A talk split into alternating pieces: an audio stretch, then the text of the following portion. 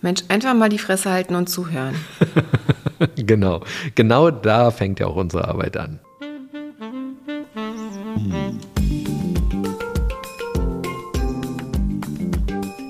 Herzlich willkommen zu unserem Podcast Die Therapeutin und der Coach mit Sabine Werner-Kopsch und Hajo Werner. Ein Ausschnitt aus unseren Küchengesprächen. Folge 48. Konflikte. Konflikte sind ja auch so ein Dauerbrenner, weil viele Menschen anerzogen bekommen, dass Konflikte etwas Schlechtes sind. Genau, also ich würde auch sagen, bei Konflikten, da gehen die Meinungen sehr stark auseinander. Manche Menschen sagen, und Konflikte sind ganz schwierig und sollte man auf jeden Fall meiden. Andere Menschen sagen, nein, Konflikte muss man unbedingt auskämpfen und dazwischen gibt es halt, glaube ich, irgendwie nicht so viel. Also entweder oder ist das aus meiner Sicht. Aber das ist natürlich ein Thema, was alle Menschen begleitet ne, im täglichen Alltag. Das finde ich ja auch schon total interessant, wie du das jetzt ausgedrückt hast, weil damit hast du dich ja selbst offenbart, ne? dass Konflikte ausgekämpft werden müssen. Das sehe ich zum Beispiel überhaupt nicht so. Für mich sind Konflikte nicht zwangsläufig ein Kampf. Die können im Kampf enden aber müssen nicht unbedingt zum Kampf werden. Konflikte sind schon so, dass häufig Auseinandersetzungen daraus werden. Ja, Auseinandersetzung bedeutet auch noch nicht kämpfen. Kämpfen ist dann halt so das Extrem daraus. Genau, in unserer Gesellschaft gibt es so diese beiden Außenpositionen, aushalten und auskämpfen.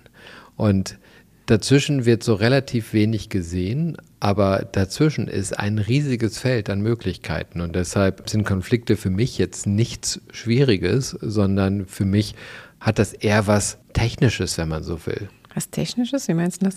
Das heißt, dass man sich überlegen muss, wie man auf dieser Konfliktarbeitsfläche oder wie auch immer du dieses Terrain bezeichnen willst, agierst oder mhm. auch interagierst. Ja, genau. Aber dann sind Konflikte natürlich was, was anstrengend ist und in dem Moment auch für viele nicht so gut aushaltbar ist. Ich höre auch ganz häufig von Menschen so, ja, ich bin eher so harmoniebedürftig, ich äh, mag Konflikte nicht. Bei uns gibt es gar keine Konflikte, bei uns wird nie geschrien, bei uns wird nichts laut auseinander irgendwie genommen. Es ist alles ganz friedlich und bei ganz harmonisch. Alles schön unterdrückt, ganz toll. Genau. Mhm. Genau, das ist halt in der Regel so, ne, dass wenn gar nichts quasi in der Auseinandersetzung ist und alles ganz ruhig und friedlich und harmonisch, dann wirkt das natürlich erstmal total schön. Man denkt, oh, wow, alles harmonisch, aber das geht ja eigentlich gar nicht. Ne? Also ich freue mich auch, wenn bei uns alles harmonisch ist und jetzt keine Konflikte da sind, ist ja klar. Dann ist das alles auch einfacher, aber wir sind Menschen und wir haben unterschiedliche Bedürfnisse, Ziele, was auch immer. Und diese werden verfolgt. Und dann ist es so, dass wenn da etwas dann nicht zueinander passt, dann gibt es automatisch Konflikte. Und wenn ich die dann nicht ausagiere, dann unterdrücke ich die. Und wenn ich die unterdrücke, dann sind die Konflikte ja nicht weg, sondern sie werden einfach nur nicht ausagiert. Genau. Ja, es fängt ja schon beim Wahrnehmen an. Ne? Also manche Menschen nehmen ja gar nicht wahr, sozusagen, was dann eigentlich ihr eigenes Bedürfnis dabei ist oder was dann quasi in einem Konflikt enden könnte. Ne? Oder trauen sich dann auch gar nicht, das zu äußern.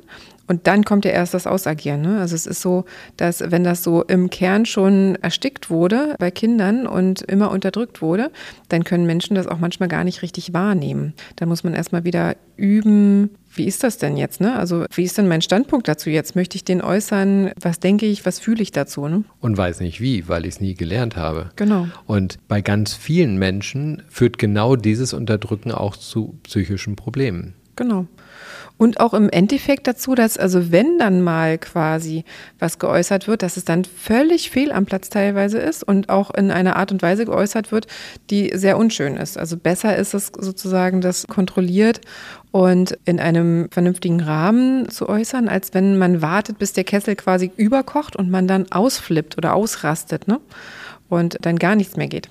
Als ich früher noch in der Beratung tätig war, bin ich häufig zu Projekten gekommen, wo richtig viele Konflikte waren, die lange Zeit unterdrückt wurden und die dann quasi explodiert sind. Wo es dann irgendein Ventil gab, teilweise sogar Handgreiflichkeiten in Unternehmen, Dinge, die einfach vorkommen. Und da ging es für mich halt auch immer erstmal darum, den Druck rauszunehmen und überhaupt erst mal eine Transparenz zu schaffen, worum es da geht. Hm. Und dazu muss man auch verstehen, was es überhaupt für Konflikte gibt. Was gibt es denn für Konflikte? Also erst einmal muss ich sehen, wer hat denn eigentlich mit wem einen Konflikt. Also manche Menschen haben mit sich selbst einen Konflikt, die kommen dann häufig zu uns ins Coaching oder auch in die Therapie, je nachdem um diese Konflikte in sich zu entdecken und aufzulösen. Dann kann ein Mensch mit einem anderen Menschen einen Konflikt haben. Und dann kann ein Mensch mit einer Gruppe von Menschen einen Konflikt haben. Und dann können auch Gruppen von Menschen mit anderen Gruppen von Menschen Konflikte haben. Und das ist so etwas, wie ich eine erste Grundeinordnung von Konflikten vornehme. Sage, mhm. okay, wer hat denn hier überhaupt einen Konflikt mit wem? Und dann geht es um das Warum. Und dann bin ich auf der Ebene der Konflikthierarchie. Es gibt so ganz einfache Konflikte, das ist zum Beispiel ein Kommunikationskonflikt ich habe dir etwas geschrieben, das hast du nicht so verstanden, wie ich es gemeint habe und denkst, was ist denn mit Hajo los? Mhm. Und dann rufst du mich an, bist vielleicht schon ein bisschen wütend und äh, fragst mich, was denn die Antwort soll, die ich dir gegeben habe. Und ich frage mich, was denn jetzt los ist und erkläre dir, wie ich deine Nachricht verstanden habe. Und dann verstehst du, warum ich so darauf geantwortet habe. Und plötzlich wird klar, aha, ein Kommunikationskonflikt. Und den kann man dann ganz schnell erklären. Ah, nee, das habe ich anders gemeint. Ah ja, okay, dann ist meine Antwort auch eine andere und plötzlich ist es klar. Mhm. Konflikt geklärt ist der einfachste Weg. Ja. Das hat man relativ häufig. Dann gibt es so Verteilungskonflikte. Das erleben wir regelmäßig, wenn es zum Beispiel um Steuerzahlungen geht, dass die einen meinen, es müssten mehr Steuern gezahlt werden und die anderen meinen, die wollen viel weniger Steuern zahlen. Das kommt aber auch schon im ganz Kleinen vor, ne? bei unseren Kindern zum Beispiel. Der hat jetzt ein bisschen mehr von dem Kuchen abbekommen als ich. Ganz genau. Der totale Klassiker. Also irgendjemand hat das Gefühl, zu wenig zu bekommen und hat damit einen Konflikt. Mhm. Die Person, die mehr bekommt, hat dann in der Regel nicht so einen Konflikt, sondern genau. freut sich. Die, genau, die ist eher ruhig. Genau, Verteilungskonflikte. Das ist auch etwas, das kann man relativ gut lösen. Ich versuche möglichst objektive Kriterien zu schaffen und im Zweifel kann ich sogar abmessen, abwiegen und das entsprechend dokumentieren, dass die Verteilung gerecht erfolgt ist. Mhm. Dann gibt es Beziehungskonflikte. Dann wird es schon ein bisschen haariger, ein bisschen schwieriger, aber das geht auch noch auf der Konflikthierarchie, ist das noch ein relativ leichter Konflikt. Also Erwartungen an eine Beziehung werden nicht erfüllt. Also die Vorstellung, was unter einer Freundschaft zu verstehen ist, weicht voneinander ab. Mhm. Und dann hat man unterschiedliche Vorstellungen über diese Beziehung und dann hat man einen Beziehungskonflikt. Mhm. Die nächste Hierarchie ist dann ein Rollenkonflikt. Also ich bin in einem Konflikt mit meinen Rollen, die ich habe. Das ich zum Beispiel als Vater mehr Zeit mit meinen Kindern verbringen möchte, aber das Projekt, das ich gerade bearbeite, ruft oder ein Kollege, Kollegin ist ausgefallen, ich muss vertreten und plötzlich habe ich weniger Zeit. Und dann habe ich meine Rolle als Beschäftigter, als Angestellter, als Mitarbeiter, Mitarbeiterin und meine Rolle als Familienvater, Familienmutter und diese Rollen sind miteinander in einem Konflikt. Mhm. Und das kann dann auch richtig hoch hergehen, wenn ich in einem Rollenkonflikt bin. Das sieht man dann in Unternehmen, wie das passiert und man sieht es auch zu Hause, wie sowas regelmäßig vorkommt, wenn Rollenkonflikte da sind.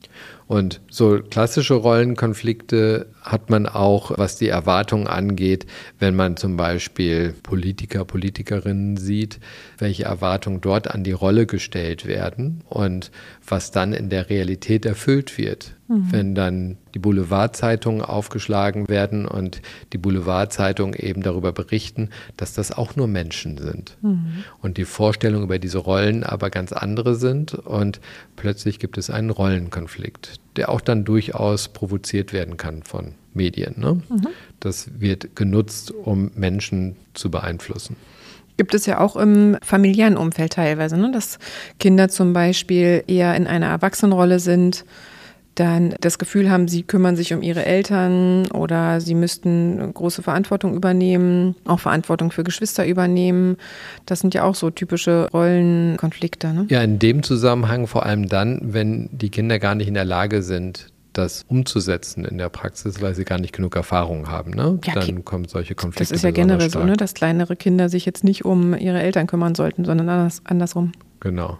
Als nächste Hierarchie kommen dann so Beurteilungskonflikte, also unterschiedliche Einschätzungen und Möglichkeiten. Eine Seite denkt, das funktioniert total gut und die andere Seite denkt, es funktioniert niemals. So geht das nicht. So, die eine Seite sagt, wir brauchen Wärmepumpen in allen Häusern und die andere Seite sagt, wir können mit Wärmepumpen überhaupt nicht heizen. Mhm. Und das ist einfach nur eine Frage der Beurteilung und das ist in der Regel sogar faktenfrei. Das heißt, die Menschen haben erstmal eine Meinung dazu, wie sie etwas sehen und diese Meinungen werden ungeprüft in die Konflikte gebracht. Mhm. Und das ist zum Beispiel etwas, das ist dann schon sehr viel aufwendiger, das auseinanderzubringen, weil wenn Menschen mit solchen festgefahrenen Meinungen dann unterwegs sind, dann muss man erst einmal eine Situation herstellen, wo eine objektive Beurteilung möglich ist. Hm. Das heißt, wirklich Informationen ausgetauscht werden können.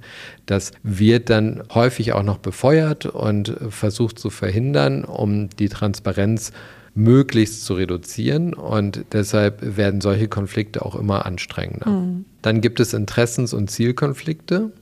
Das heißt, wenn ich jetzt zum Beispiel Single bin und habe eine Affäre in einer bestimmten Stadt und mein Unternehmen überlegt sich gerade, ob es in irgendeiner Stadt eine Niederlassung aufmachen will, dann kann es passieren, dass ich plötzlich sage, ah Mensch, diese Stadt ist doch am interessantesten, weil ich da ein persönliches Interesse habe. Mhm. Ja?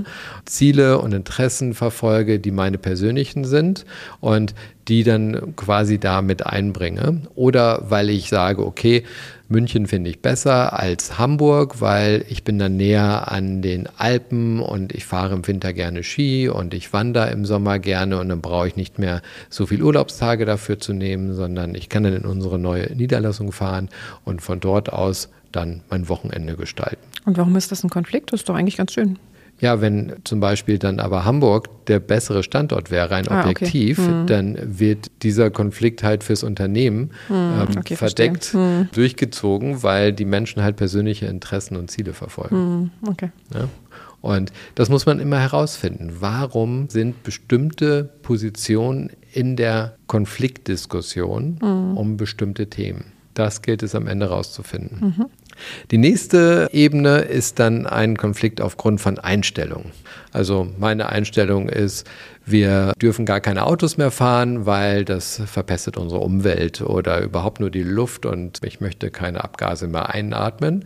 Das wäre so eine Einstellungsgeschichte. Oder ich esse kein Fleisch, weil wenn ich Fleisch esse, dann quäle ich Tiere. Das sind so typische Einstellungen, die gerne diskutiert werden, auch wunderbare Boulevardthemen, wo richtig die Situationen aufgeheizt werden können, indem diese Einstellungen ganz, ganz stark vereinfacht kommuniziert werden, um immer wieder Öl ins Feuer zu gießen. Und das sind Konflikte, weil manche der Meinung sind, ja, das stimmt, oder manche der Meinung sind, nein, das stimmt nicht. Genau, die einen vertreten halt die eine Einstellung und begründen die und die andere Seite sagt dann, nein, das stimmt überhaupt nicht, das haben wir außerdem schon immer so gemacht und es hat ja auch die letzten 100 Jahre oder 1000 Jahre oder 5000 Jahre, wie auch immer, funktioniert und verweist dann auf etwas anderes, auf eine andere Ebene, mhm. auf eine andere Form von Daten auch.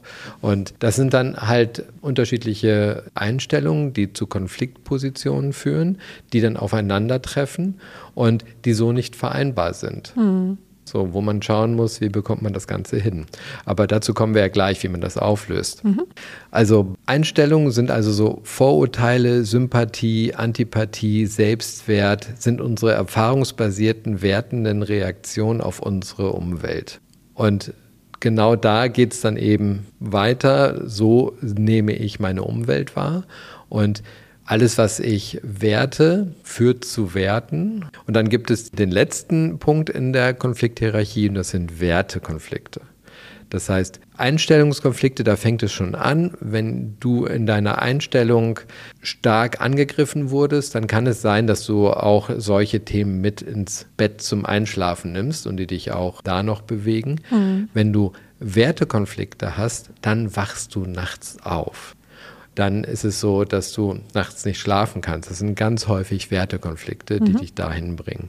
Also Wertekonflikte sind so diese ganz typischen Geschichten, die dann auftauchen, wenn du etwas ganz ungerecht zum Beispiel findest, wenn du der Meinung bist, es wurde dein liebstes Gebiet von jemand anders tangiert, du wolltest etwas ganz anderes erreichen, als dir unterstellt wird, also so Dinge, die dich wirklich tief angreifen. Mhm. So. Jetzt ist es so, wenn ich solche Konflikte habe, dann ist klar, das Negative ist, es ist erstmal Stress da.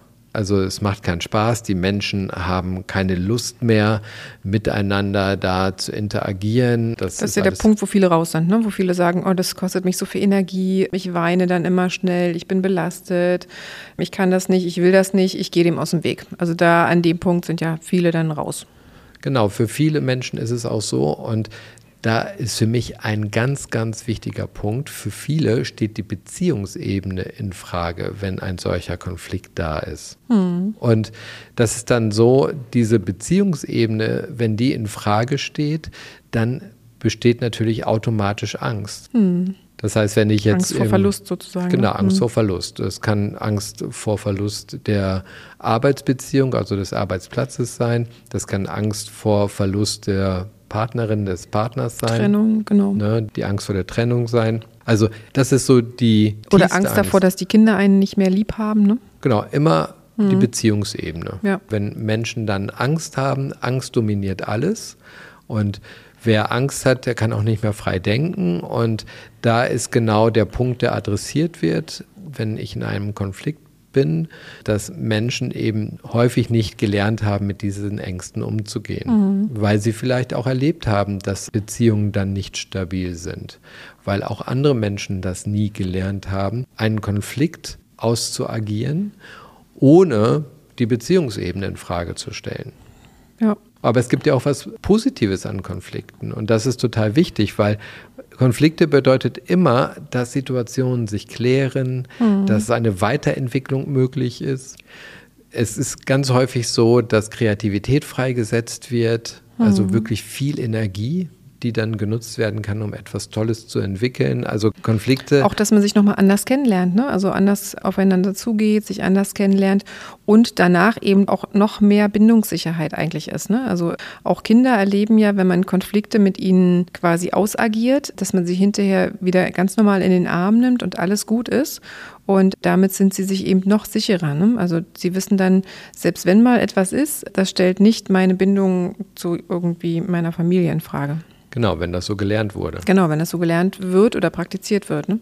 Das ist so das ideale Bild aus der Erziehung, wie in den Familien Konflikte idealerweise dann gehandhabt werden, mhm. indem sie aufgelöst werden und dann die Beziehungsebene auch nicht in Frage steht. Mhm. Das heißt, ich kann sauer sein, ich kann jetzt vielleicht auch mal sprachlos sein oder irgendetwas, aber das bedeutet noch nicht, dass jetzt die Beziehungsebene in Gefahr ist. Ja, genau.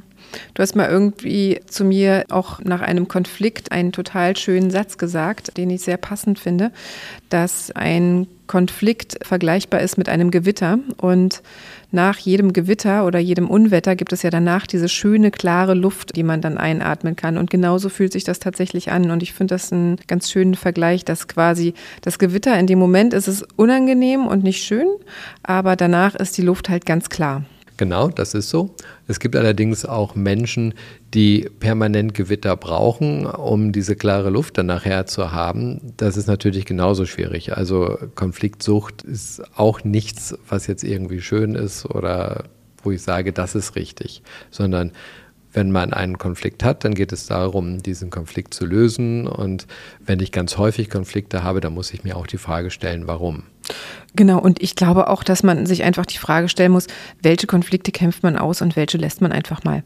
Ähm, auch da muss man wahrscheinlich priorisieren. Man kann jetzt auch, glaube ich, nicht jeden einzelnen mini kleinen Konflikt auskämpfen, sondern auch da sollte man für sich schauen, was lohnt es sich auszukämpfen, was ist wichtig, was ist mir wichtig und dann da die Energie reinzustecken, als dass man irgendwie konstant im Auseinandersetzen und äh, Kämpfen ist. Ne? Das ist natürlich auch nicht gut. Ist natürlich so, dass Menschen das unterschiedlich beurteilen, was groß und was klein ist. Klar, total. Das muss auch jeder für sich selbst entscheiden. Ne? Also es ist nur so, dass jeder Mensch auch nur begrenzt viel Energie hat und man einfach schauen sollte, für was man diese Energie aufwendet. Ne? Das ist halt einfach, jeder muss halt schauen, wie er mit seiner Energie haushaltet. Das Allerwichtigste für mich ist überhaupt erstmal zu schauen, was eine Basis von Konflikten und der Umgang mit Konflikten überhaupt ist. Und das ist so die Haltung, ich bin okay, du bist okay. Das heißt, ich erlaube mir, dass ich Konflikte haben kann und dir auch, ohne dass ich jetzt sage, dass du für mich nicht okay bist. Also eben die Beziehungsebene steht nicht in Frage. Du bist trotzdem okay, auch wenn du gerade etwas denkst, was für mich jetzt nicht so nachvollziehbar ist. Mhm. Und ich versuche das eben zu ergründen, was dahinter steht. Auf welcher Ebene dieser Konflikt überhaupt ist, muss ich erst herausfinden. Mhm. Also vorhin das Beispiel mit der Nachricht, wenn du diese Nachricht gelesen hast und dich bei mir aufgrund meiner Antwort meldest und verärgert bist, dann ist ja überhaupt erstmal die Frage, warum das so ist. Und es ist sowohl möglich, dass es ein Kommunikationsproblem gibt, es kann aber auch ein Werteproblem sein weil ich mit meiner Antwort plötzlich einen Wertekonflikt erzeugt habe. Das muss ich natürlich erstmal herausfinden. Mhm. Und da ist die Haltung, dass ich okay bin und dass du okay bist, also dass wir beide in bester Absicht gehandelt haben und handeln, ja eine gute, solide Basis, um überhaupt ein weiteres Gespräch zu führen und das herauszufinden. Genau, und wichtig ist dann eben dieses Gespräch, ne? eben überhaupt herauszufinden, wo steht denn jetzt jeder. Genau, und dann bin ich halt offen und zugewandt und will erstmal herausfinden, was das ist und unterstell dir nicht gleich tausend Sachen. Das ist gar nicht so leicht.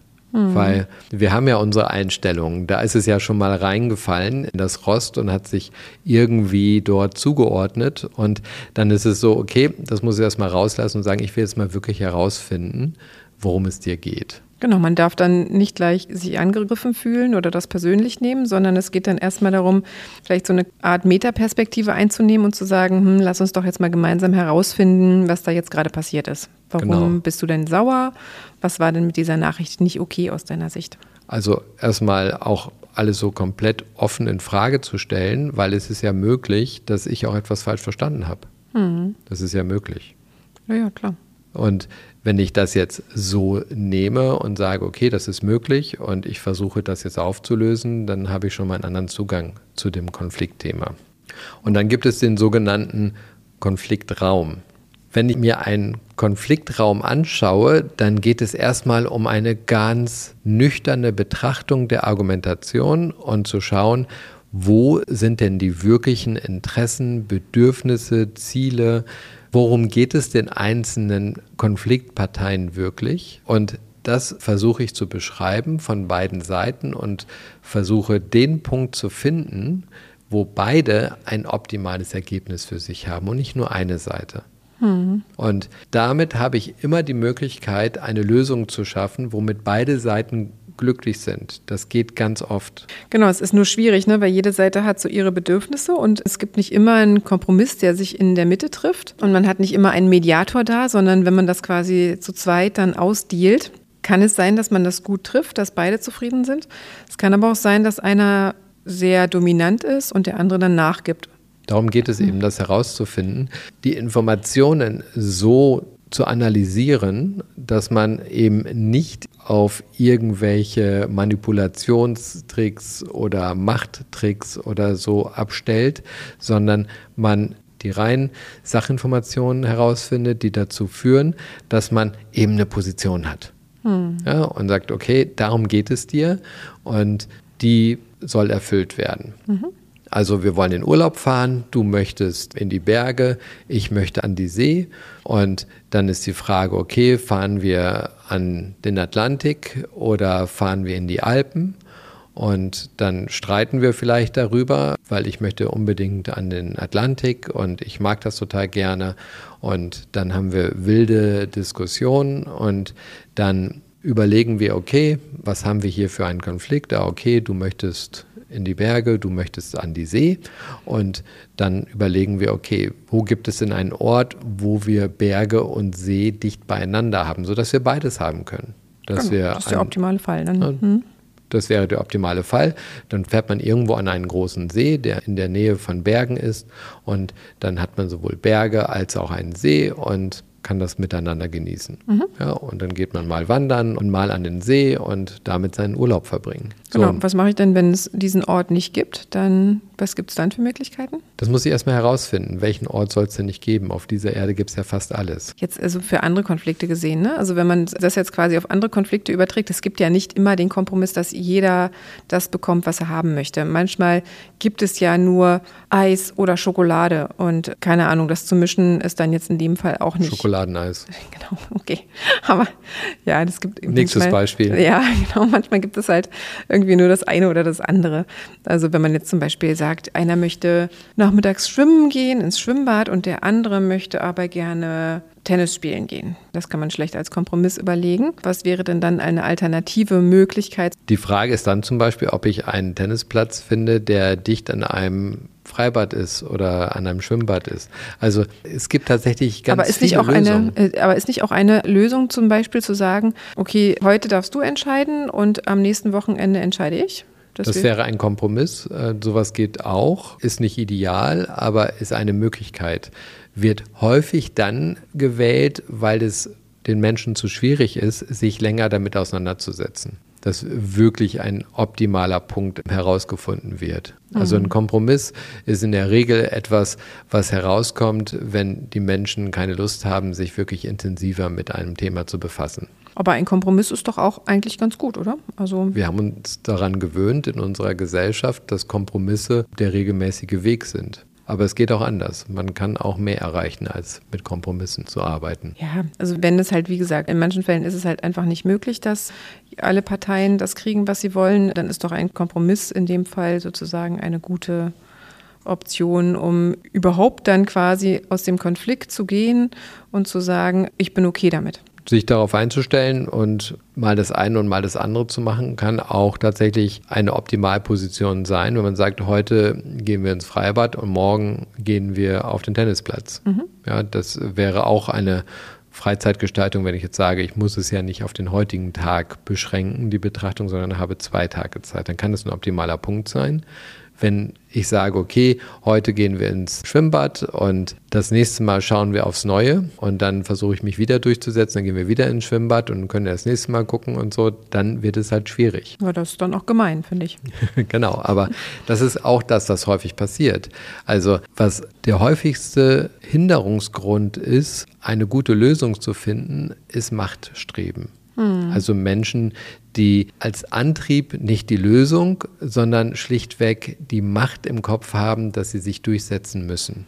Also Menschen, die machtorientiert sind, wollen sich immer durchsetzen. Aber das ist doch dann unfair.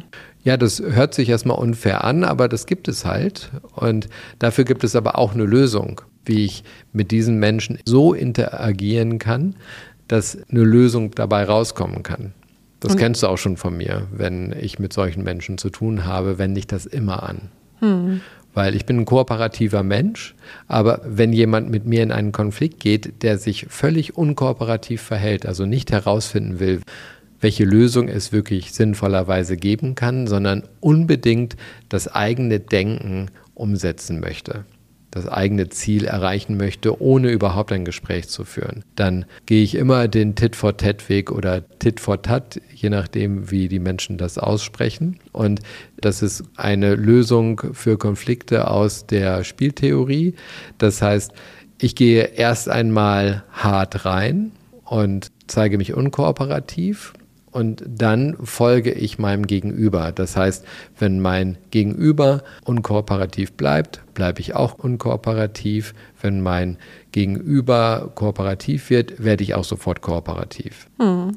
Das heißt, solche Positionen lassen sich am besten auflösen, indem man mitspielt. Und das einen Machtkampf draus macht sozusagen. Ja, man sagt, okay, dann eben nicht. Mhm. Und bis eine Möglichkeit aufkommt, was ich in der Regel dann auch mache, ich mache zwischendurch Angebote, weil es kann ja sein, dass mein Gegenüber der Meinung ist, er müsse mit mir Tit for Tat oder Tit for Tat spielen und genauso damit umgeht, dann wird das Angebot sofort aufgegriffen und dann geht es in die kooperative Richtung weiter. Mhm. Aber wenn sich mein Gegenüber unkooperativ verhält, verhalte ich mich nicht kooperativ, weil das funktioniert einfach nicht. Mhm. Das bedeutet, das ist eine Strategie von machtorientierten Menschen, mit anderen Menschen umzugehen, um die eigenen Interessen immer durchzusetzen. Und da mache ich halt nicht mit, weil das führt am Ende dazu, dass keine befriedigende Konfliktlösung entsteht. Genau, im Zweifel bist du dann auch okay, wenn es gar keinen Kompromiss gibt oder gar keine Lösung gibt. Dann gibt es ne? keine Lösung. Mhm. Das ist das Beste. Wenn wir uns nicht einigen können, ist keine Lösung tatsächlich das Beste, weil dann kann man nochmal wieder neu anfangen. Mhm. Wenn eine halbgare Lösung produziert wurde, die zu Lasten von irgendeiner Seite geht, dann wird es am Ende immer verbrannte Erde geben. Mhm. Dann sage ich lieber, okay, dann lasse ich das ungelöst, ja. bevor hier irgendwie verbrannte Erde aufkommt. Mhm.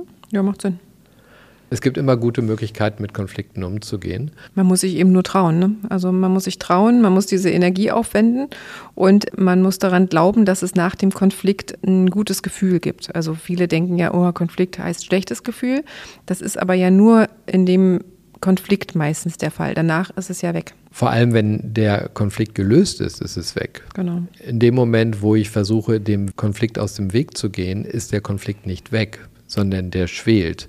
Also und das schlechte Gefühl die ganze Zeit da, genau. Und das bleibt hm. da, genau. Ja. Das schlechte Gefühl bleibt da, der Konflikt schwelt.